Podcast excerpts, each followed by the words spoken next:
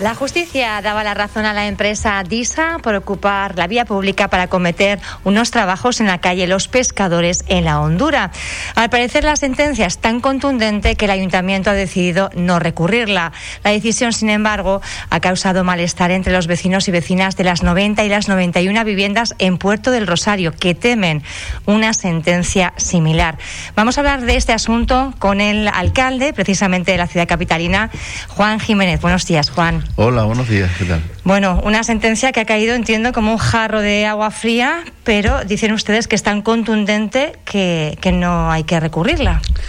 Efectivamente, así es. Eh, a, finales de marzo, el ayuntamiento recibió eh, la sentencia en relación a la ocupación eh, del espacio público por parte de, de, DISA en la zona de la Hondura y a la espera de que eh, se reciban cuatro, cuatro sentencias más mm, en relación a, eh, a la misma empresa en otras zonas de, Puerto Rosario que todos conocemos y que eh, a finales del 2019 en virtud de una serie de decisiones por vía decreto del propio ayuntamiento dejaba sin efecto la concesión de una licencia administrativa para la ocupación del suelo por parte de DISA para la canalización de determinadas eh, vías eh, para llegar hasta, hasta la Hondura. Y, eso ha generado pues, un, recorrido eh, judicial que ha desembocado en esta primera sentencia, que es absolutamente contundente y que en virtud del, de los informes jurídicos emitidos por, por, los, por, la asesoría jurídica del propio ayuntamiento, es absolutamente contundente y eh, recurrirla supondría un perjuicio patrimonial y económico para el ayuntamiento eh, peor incluso de lo que establece la, eh, la sentencia. Alcalde, ¿en qué se basa esa sentencia para que ustedes interpreten que es tan contundente? ¿Cuáles son los eh, hechos que considera eh, probados la, la, justicia que hacen que la sentencia sea así?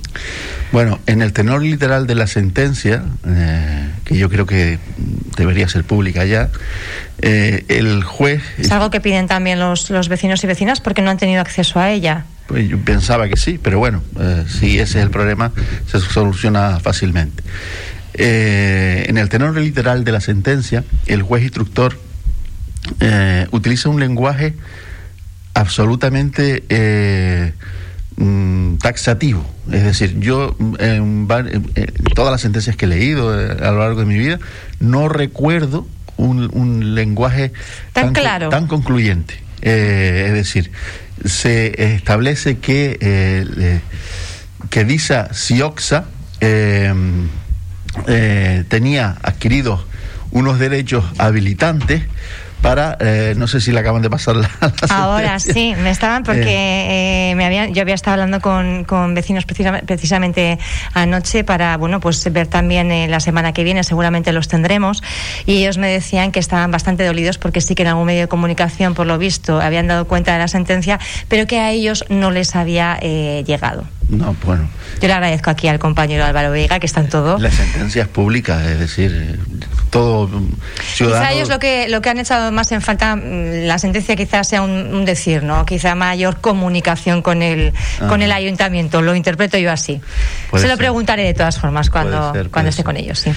Eh, le decía que eh, el tenor literal de la sentencia es absolutamente taxativo, concluyente, hasta el punto de que el propio juez eh, se sorprende por el hecho de que el, ayuntamiento haya dejado que se resuelva por la vía judicial en el entorno jurídico este asunto que debería haberse eh, resuelto por otra vía. en el sentido de que era absolutamente inevitable una sentencia condenatoria al ayuntamiento por este por este eh, por este asunto, ¿no? Siendo así, el informe eh, jurídico que desaconseja absolutamente eh, recurrir, eh, entiende que es una temeridad hacerlo, una temeridad jurídica. Es una temeridad jurídica, es lo que dice ese informe de los servicios eh, jurídicos del Ayuntamiento de, Puerto Rosario. Tengo que entendido que eh, quien de alguna forma consiguió paralizar los trabajos eh, por esta vía fue el concejal Manolo Travieso. Nosotros cuando salió la, sentencia nos pusimos en contacto con él, pero decía que no tenía conocimiento de que le hubiera llegado la sentencia al Ayuntamiento y parece que no se ha querido mojar más en este sentido, cuando fue él el que argumentó ¿no? Eh, todas las bases para precisamente eh, bueno, pues paralizar esos trabajos. Bueno, la sentencia la tiene usted en sus manos, puede comprobar perfectamente lo que le estoy diciendo. Sí, efectivamente, en, en su anterior etapa como responsable de planificación eh, infraestructuras y servicios mm, en el ayuntamiento, en el actual equipo de gobierno, don Manuel Travieso dictó ese decreto que es el, detonante de, la demanda de Dixa, de Dixa Siopsa y consecuentemente de la sentencia que ha dictado el juez. Está la sentencia, no se va a recurrir. Eh, ¿Qué pasa cuando empiezan las obras en, en la calle, en principio pescadores, en, en, la Hondura, a falta de que haya más sentencias? La sentencia tiene que ser firme, mm, que no es el caso, o eh, haberse haberse concluido el, plazo establecido por el juez para recurrir. para el recurrirse para recurrirse y que no se haya recurrido. Hasta que no se cumplan esas dos premisas o una de las dos premisas eh, entiendo, que la, entiendo que la empresa no debe, no debe iniciar obra alguna. Una de las eh, cuestiones que también preocupa y bastante a los vecinos es que eh, temen que, claro, los trazados que se han hecho en el proyecto son de alguna forma posteriores a algún proyecto inicial que se presentó en su momento y temen que muchas de las tuberías, al ser ahora trazados nuevos, queden donde están tuberías, canalizaciones que ahora mismo están en uso, cuando entren en juego las nuevas, queden simplemente pues sin retirarse ahí en el subsuelo de Puerto del Rosario. Bueno, pero eso no es una. No lo sé si eso es así, pero si así. Yo le planteo una, uno de los temores ¿eh? que, trasladan los vecinos. Pero si así fuera, no creo que sea una exclusiva de, de DISA. Eh, no solo en Puerto Rosario, sino en muchas ciudades en el subsuelo hay canalizaciones eh, inutilizadas eh, por, falta de uso, por obsolescencia. Mm. No entrañaría ningún peligro el hecho de que hayan eh, de alguna forma eh, llevado combustible, ¿no? No, tiene nada que ver. No tiene nada que ver porque si, están inutilizadas, están ocultas bajo el, asfalto, no nos suponen un problema alguno. No suponen un problema comentaremos también con, con, los vecinos este, este asunto. Juan, ¿cuáles son las perspectivas? Decía usted que quedan cuatro sentencias por llegar. Eh, entendemos si esta es la primera de ellas en este sentido, mm, nos tememos que las demás también vayan por ahí, ¿no? Sí, de hecho ya se nos ha adelantado que el tenor de las sentencias va a ser prácticamente el mismo para todas las que quedan. Para las que quedan, puesto que eh, los actores son los mismos, eh, las acciones fueron las mismas, se produjeron en un mismo marco temporal y con el mismo objetivo.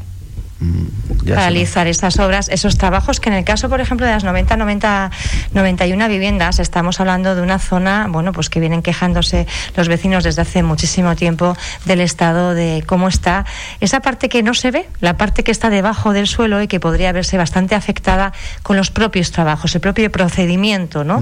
De canalización, ellos temen que, que pueda incluso impactar eh, en sus hogares y afectar a la seguridad, ¿no? El, trayecto de la, o la el trayecto y la realización propia de los de las obras pero por el mal estado en el que están sobre todo decían ellos los pilares no eh, donde se sustentan todos los edificios. Bueno los ingenieros dicen que eso no es así. Mm, yo quiero creer que efectivamente tienen razón, son profesionales y, entiendo que su criterio es el que debe prevalecer en relación a cualquier tipo de obra subyacente. Eh, de manera aneja a los edificios. Mm, yo me, tengo que fiar de. Un informe de, los arquitectos municipales también han estado ahí. Eh, sí, efectivamente. Sí, y además esos, esos edificios mm, que son del gobierno de Canarias, eh, una vez que se iniciaron, eh, recogen igualmente la solidez de, de su estructura, con lo cual yo entiendo que no debe haber ningún problema. Vamos a ver, nos tendremos, me parece que la semana que viene, entiendo que trasladarán un poco su preocupación, porque claro, una cosa es eh, vivir ahí, ¿verdad? Y entender que hay un informe de algún arquitecto que yo tampoco pongo en duda, pero bueno, pues el miedo es libre y el temor está ahí, ¿no? Y el derecho a los vecinos también, pues de tratar de, paralizarlas, eh, pienso que también.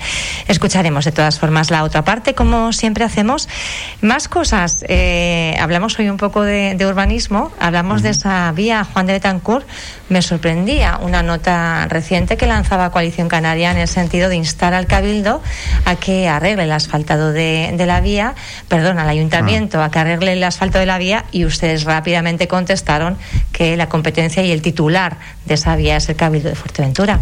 Claro, tanto tiempo reclamando y, la, oposición no, sabía todavía quién era el titular de la vía. ¿Qué pasaba ahí? Me sorprendió mucho el comunicado de Coalición Canaria en relación a la exigencia al ayuntamiento para que arreglara la avenida Juan de Betancourt, cuando obviamente saben que es de titularidad del Cabildo, eso lo sabe todo el mundo. No, o, yo, o a mí me sorprende el hecho de que o Coalición Canaria se mantiene en la ignorancia, que no lo creo, y si no, tiene un doble sentido. Yo por eso le pregunto, ¿por qué? Y si no es así, pues se mantiene en el cinismo. Es decir, eh, el portavoz de Coalición Canaria en el Ayuntamiento de Puerto Rosario es un exalcalde, conoce perfectamente la situación. No solo es exalcalde, sino fue responsable en el Cabildo también eh, de, muchos eh, servicios e infraestructuras en toda la isla. Y, conoce perfectamente cuál es la situación de la calle Juez de Betancourt, que evidentemente está en un estado absolutamente mejorable aquí al lado. No hay más que verlo. Para cualquiera que venga, se acerque a las instalaciones de Radio Insular, Efectivamente. puede comprobar in situ. La semana pasada eh, me reuní con el presidente del Cabildo y sus dos vicepresidentes, doña Lola García y don Claudio Gutiérrez, para abordar una agenda de trabajo eh, de coordinación conjunta y entre esos asuntos obviamente eh, despuntaba pues la calle Juan de Betancourt el compromiso del, del, presidente es que van a, a, tratar el, asfaltado de manera inminente. Eh, cuando me dijo de manera inminente, me dijo en los próximos dos meses. Eh, para posteriormente, una vez que ya el trazado esté el firme, ¿no? transitable, por lo menos más seguridad, ¿no? Más eh, oportuna, mejor, acometer el proyecto que tenían previsto desde hace dos años eh, para la calle Juan de Betancourt, que eh, en palabras de él, yo puedo estar o no de acuerdo, o, cualquier vecino o vecina, incluiría la disposición de dos carriles por sentido, eh, la disminución del, de la mediana, es decir, del bulevar central, donde están las palmeras. ¿Con lo cual se eliminarían las palmeras? Mm, yo espero que no, aunque creo por lo, por lo, por lo que él desliza, que alguna de las palmeras sí se vería afectada. No todas, pero algunas sí. Eso es lo que, bueno, es lo que digo, se puede contrastar. Sí, señor. Eh, sí, se eh, eliminarían zonas de aparcamiento, porque obviamente para disponer dos, actualmente hay un carril por cada sentido, para poner dos carriles por cada sentido hay que ganar mucho espacio. Por lo tanto, lo eliminan del centro, lo eliminan de aparcamientos y ya consigue los dos carriles. Y en, en, alguna, en algún tramo de la avenida Juan de Betancourt se ampliarían algunas zonas de aceras. Básicamente ese es el proyecto. Eh, no hay mucho más, no, no, se puede hacer mucho más. Eh, ahí hay que tener mucho cuidado con las palmeras, evidentemente, y también es preocupante eh, si desaparecen aparcamientos. También es, Porque esa es otra de las cuestiones que también le quería preguntar. Ustedes tienen un poco la idea de mejorar la movilidad en Puerto del Rosario y hacer que la ciudad sea una ciudad para todas las personas, ¿no? priorizando además al peatón sobre los vehículos. En esa idea, bueno, pues hay un proyecto, yo no sé si más o menos avanzado, pero sí de eh, hacer que sea el centro peatonal y que los coches, bueno, pues eh, tengan espacios de, aparcamiento, digamos, eh, en, el perímetro, ¿no? No en la zona centro-centro, sino en lugares que irían habilitando en el perímetro, como pudiera ser, por ejemplo, el Barranco Pilón. ¿Cómo va, ¿Cómo va este asunto? Porque estamos viendo, entre Juan de Betancourt, si hacen dos carriles en cada sentido y eliminan espacios de, de aparcamiento. Ustedes haciendo la zona peatonal en el centro.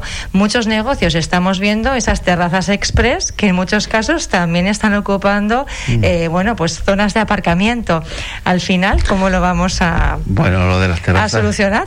Las terrazas express en zonas de aparcamiento fue algo que... Una cosa puntual, pero como no sabemos cómo va la pandemia, pues eh, también puede ser... Pero no, eso ni tenía, ni tenía autorización ni la puede tener. Eso era una cuestión de supervivencia. Eh, en dos semanas que estuvimos en fase 3, dos, tres semanas que estuvimos en fase 3, y, ya está. Eh, ahora no existe ninguna de esas, de esas terrazas. El tema del aparcamiento ciertamente es un problema eh, sistémico en, Puerto del Rosario eh, que hay que solucionar. Eh, una de las opciones era el de mm, llevar a cabo un gran parking central en la zona del Barranco Pilón, en lo que sería la cola final del gran parque urbano que se va a construir en, en lo que se llama eh, popularmente el recinto ferial, ¿no? donde está la estación de guaguas y demás, que es donde va ubicado ese, parque central, ese pulmón verde. Eh, las zonas de aparcamiento eh, está prevista que se, establezcan de manera salpicada por todo el por todo Puerto Rosario en, en burbujas es decir 100 aparcamientos por un lado, 200 por otro, no, no que no haya un, un, gran espacio abarcando eh, todo ese estacionamiento, sino bueno, pues pequeñas zonas pero distribuidas eh, por toda la geografía local, digamos. Efectivamente, sí, sí. Y esa es la idea. Eh, de todas maneras, cuando, por ejemplo, cuando oigo hablar de que las nuevas mmm, de guagua, las nuevas marquesinas que han pasado 31 a 11, eh, ralentizan el tráfico porque las guaguas pues paran paran en el, carril y no, no a un lado. Eh, no estamos en Madrid, no estamos en Barcelona, no estamos en Bilbao ni, ni en Valencia. Es decir, aquí no hay retenciones salvo en la, eh, aquí, en, esta calle, a la una del mediodía o a las siete de la tarde. Que, son las, salida del colegio o alguna. Que son las horas puntas, una, de la, una del mediodía y siete de la tarde son las horas puntas, pero no en las paradas de guagua, es, es en las grandes vías medulares de Puerto del Rosario. A eso me refiero. Eh, no hay, hay, puede haber un problema de, estacionamiento, pero no, no es tan real. Claro, eh, yo también le quería preguntar por ese aspecto. Decía, no estamos en Bilbao, no estamos en Madrid, no estamos en, en Barcelona. Y en esas ciudades, cuando vemos, eh, cuando vamos y vemos las zonas azules, no las zonas de, de, pago de OTA, vemos que a pesar de que haya que pagar, están los estacionamientos llenos. En, en Puerto del Rosario no ocurre igual. Vemos que a pesar hay un, una un pago regulado del tiempo de estancia del vehículo en una zona concreta, pero realmente donde están esas zonas azules y las zonas verdes están prácticamente vacías. ¿Hay realmente un problema de aparcamiento en puerto que precise de una regulación eh, de esta manera? La idiosincrasia nuestra es la de aparcar delante de la puerta o de nuestra casa o del comercio o de la administración a la que tengamos que ir. Es así. Mm, los majoreros, las majoreras somos así, o, quienes, como usted, llevan tan prácticamente su vida aquí, conocen cómo, funciona esto. Mm, puede haber un problema de, aparcamiento cuando hay un gran evento cuando hay eh, cuestiones puntuales en el que se requiere espacio, sí, sí, claro que sí, ahí sí. Pero en, el, en, en la rutina diaria, eh, como bien dice usted, las zonas verdes y azules, muchas están vacías. E, y estamos, la mayoría. Estamos hablando del centro. La mayoría en el centro ahora mismo, ahora mismo están vacías. Si es verdad que hay mucha menos gente trabajando. También igual estamos haciendo el análisis en un momento que, que, no es el idóneo, ¿no? Pero se ha barajado la posibilidad o se ha cuestionado eh, la idoneidad de, de, de, esa, de ese espacio regulado de aparcamiento. Sí, sí, claro que sí. Porque la concesión hasta cuánto, cuánto tiempo es. Creo que aún le quedan como unos 15 años. Como unos 15 años. Sí, aproximadamente. De todas maneras, hay mm, cláusulas del contrato con la empresa negociables, ya se le ha trasladado a, la propia empresa, que deberíamos mm, replantear el, hecho de que en algunas calles, yo siempre hablo de la zona de los pozos, eh, una vez que, una vez que pasamos la calle Duero, eh, en el que en esa calle todavía hay zona azul y verde, eh, que no lo veo realmente importante. Es decir, más allá de las notarías y de algunas zonas de restauración, sí, es verdad, se va al Estadio de los Pozos. no hay no hay muchas administraciones, están las notarías, eh, es decir, y sin embargo sí veo que ahí puede haber un problema eh, en esa zona. Pero en el centro de Puerto del Rosario y hasta donde abarca la zona eh, azul y verde se puede mantener porque al fin y al cabo las administraciones sí lo necesitan, los comercios de la zona lo necesitan y muchas personas que van a hacer gestiones, compras, en definitiva. ¿Cómo están tomando los comercios de la zona el hecho de que esa, todo ese espacio pudiera convertirse en peatonal? No sé si es una noticia que... ¿Qué, espacio, verdad? digamos eh, los aledaños, primero de mayo, la zona más, más céntrica. Mm, pero no es que se vaya a convertir en, en peatonal, en todo caso en rodonal pero, pero no, no en peatonal. En peatonal no, sería rodonal un poco mixto, ¿no? Un uso mixto. Sí, es como lo que se va a hacer en Tetir también, en los contornos de la iglesia y la plaza, que va a ser una zona rodonal, por cierto, avanzo. Mm, pues eh, aquí va a ocurrir lo mismo en la zona de Primero de Mayo, que es uno de los proyectos que tenemos previstos, pero, pero desde la zona del centro de salud, de salud 1, el antiguo. Efectivamente, hasta llegar al centro. un sentido único de, de, circulación, en principio. Sí, en principio sí plataforma única también, no habría acera, sino que sería una plataforma única. Proyectos muy interesantes que además entiendo que van a eh, pues eh, primar inversión y también mano de obra. Estamos hablando desde hace tiempo de ellos, pero ¿cuándo se pondrían en marcha? Mm, nosotros desde que supimos de la existencia de los fondos RIAC de la Unión Europea, para la recuperación y resiliencia de las administraciones públicas y de distintas de las regiones más afectadas por la crisis económica derivada de la crisis pandémica, eh, nos pusimos a trabajar en proyectos, distintos proyectos de todo ámbito, para eh, que se nos pudiera financiar. Mm, Tratar de captar los fondos, ¿no? Sí, de hecho muchos de esos proyectos van a, van a haber salida. Estamos hablando de dos museos, estamos hablando de una ciudad deportiva, eh, estamos hablando de distintas, distintos proyectos como este, del que estamos hablando, de la calle Primero de Mayo, de la eh, reactivación de la zona de, los, de la Gavia de los Hormigas, eh, la molina que, está aquí, justo a, a, 100 metros de estos estudios, eh, y así muchos otros proyectos eh, la, eh, el ciclo integral del agua, en fin, muchos proyectos que tienen que ver con la mejora de la calidad de vida en, Puerto del Rosario y, sus municipios, y sus pueblos, perdón.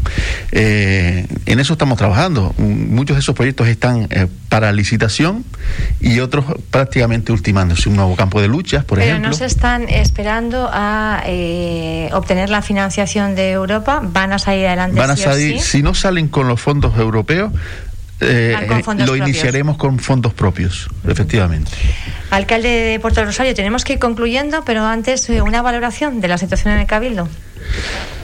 Bueno, eh, como ya lleva una semana este asunto goleando, justo una semana, hoy jueves, lo que me sorprende de las últimas 24 horas, por, por decir algo, es que los socios de gobierno del presidente, presidente digo porque no tiene partido, eh, es que se desentiendan.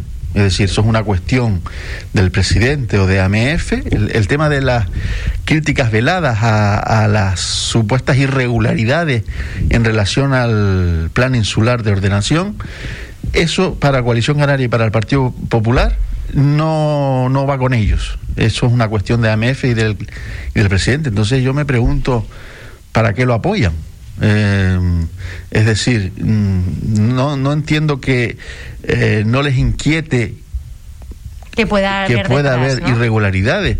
Si, si las hay, pues tendrán que, pedir explicaciones a su presidente y si no las hay, pues no pasa nada. Que yo creo que ha sido un gesto valiente el hecho de que el presidente compareciera ante los medios para, para explicarse.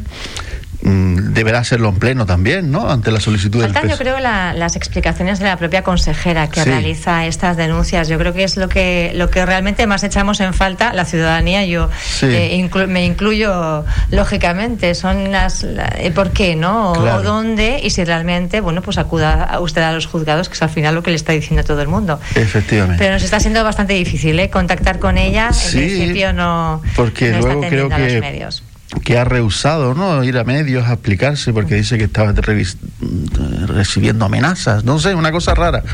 Em, cuando menos es, es inquietante eh, todo este asunto, porque que, que esa denuncia la haga un particular es importante, pero que la haga la responsable del planeamiento insular es lo que llama la atención, porque ella es la que tiene el conocimiento más fehaciente, más directo de cómo está la situación. Eh, insisto, creo que el presidente ha hecho bien compareciendo, pero sigue habiendo un manto de cierta Vamos a ver si se explica también la consejera en su momento. Quizá ahora no sea el momento, le daremos un poquito de aire. Le lanzamos eh, desde aquí también la, invitación una vez más. Si quisiera venir, estaríamos encantados de poder escucharla. Juan Jiménez, alcalde de Puerto del Rosario, gracias por estar con nosotros. Y bueno, despejarnos eh, en principio todo este asunto con, con el tema de DISA y escucharemos también a la otra parte en breve, me temo, porque están bastante temerosos y con lo que usted ha anunciado ya pues prácticamente eh, conocemos la, sentencia por dónde va a ir. Mm, me gustaría que fuera de otra manera, pero eh, cuando una instancia judicial se pronuncia de esa manera, tan concluyente, creo que lo... ¿Qué podría suponer para las arcas del Ayuntamiento de Puerto Rosario recurrir y perder? Mm, por lo pronto lo único que nos va a costar son las costas, dos mil y pico euros. Eh, recurrir y perder supondría un dolo patrimonial y económico para el ayuntamiento de consecuencias incalculables. Eh, y, obviamente no estamos para, esas aventuras. Cuando hablamos de consecuencias eh, incalculables, ¿de qué estamos hablando? Pues de varios millones de euros. y, no, no, no, no, no estamos en disposición de correr ese riesgo, desde luego. Alcalde, gracias por estar con nosotros en esta mañana en Radio Insular. Continuamos. Ha sido un placer, buenos días. Gracias.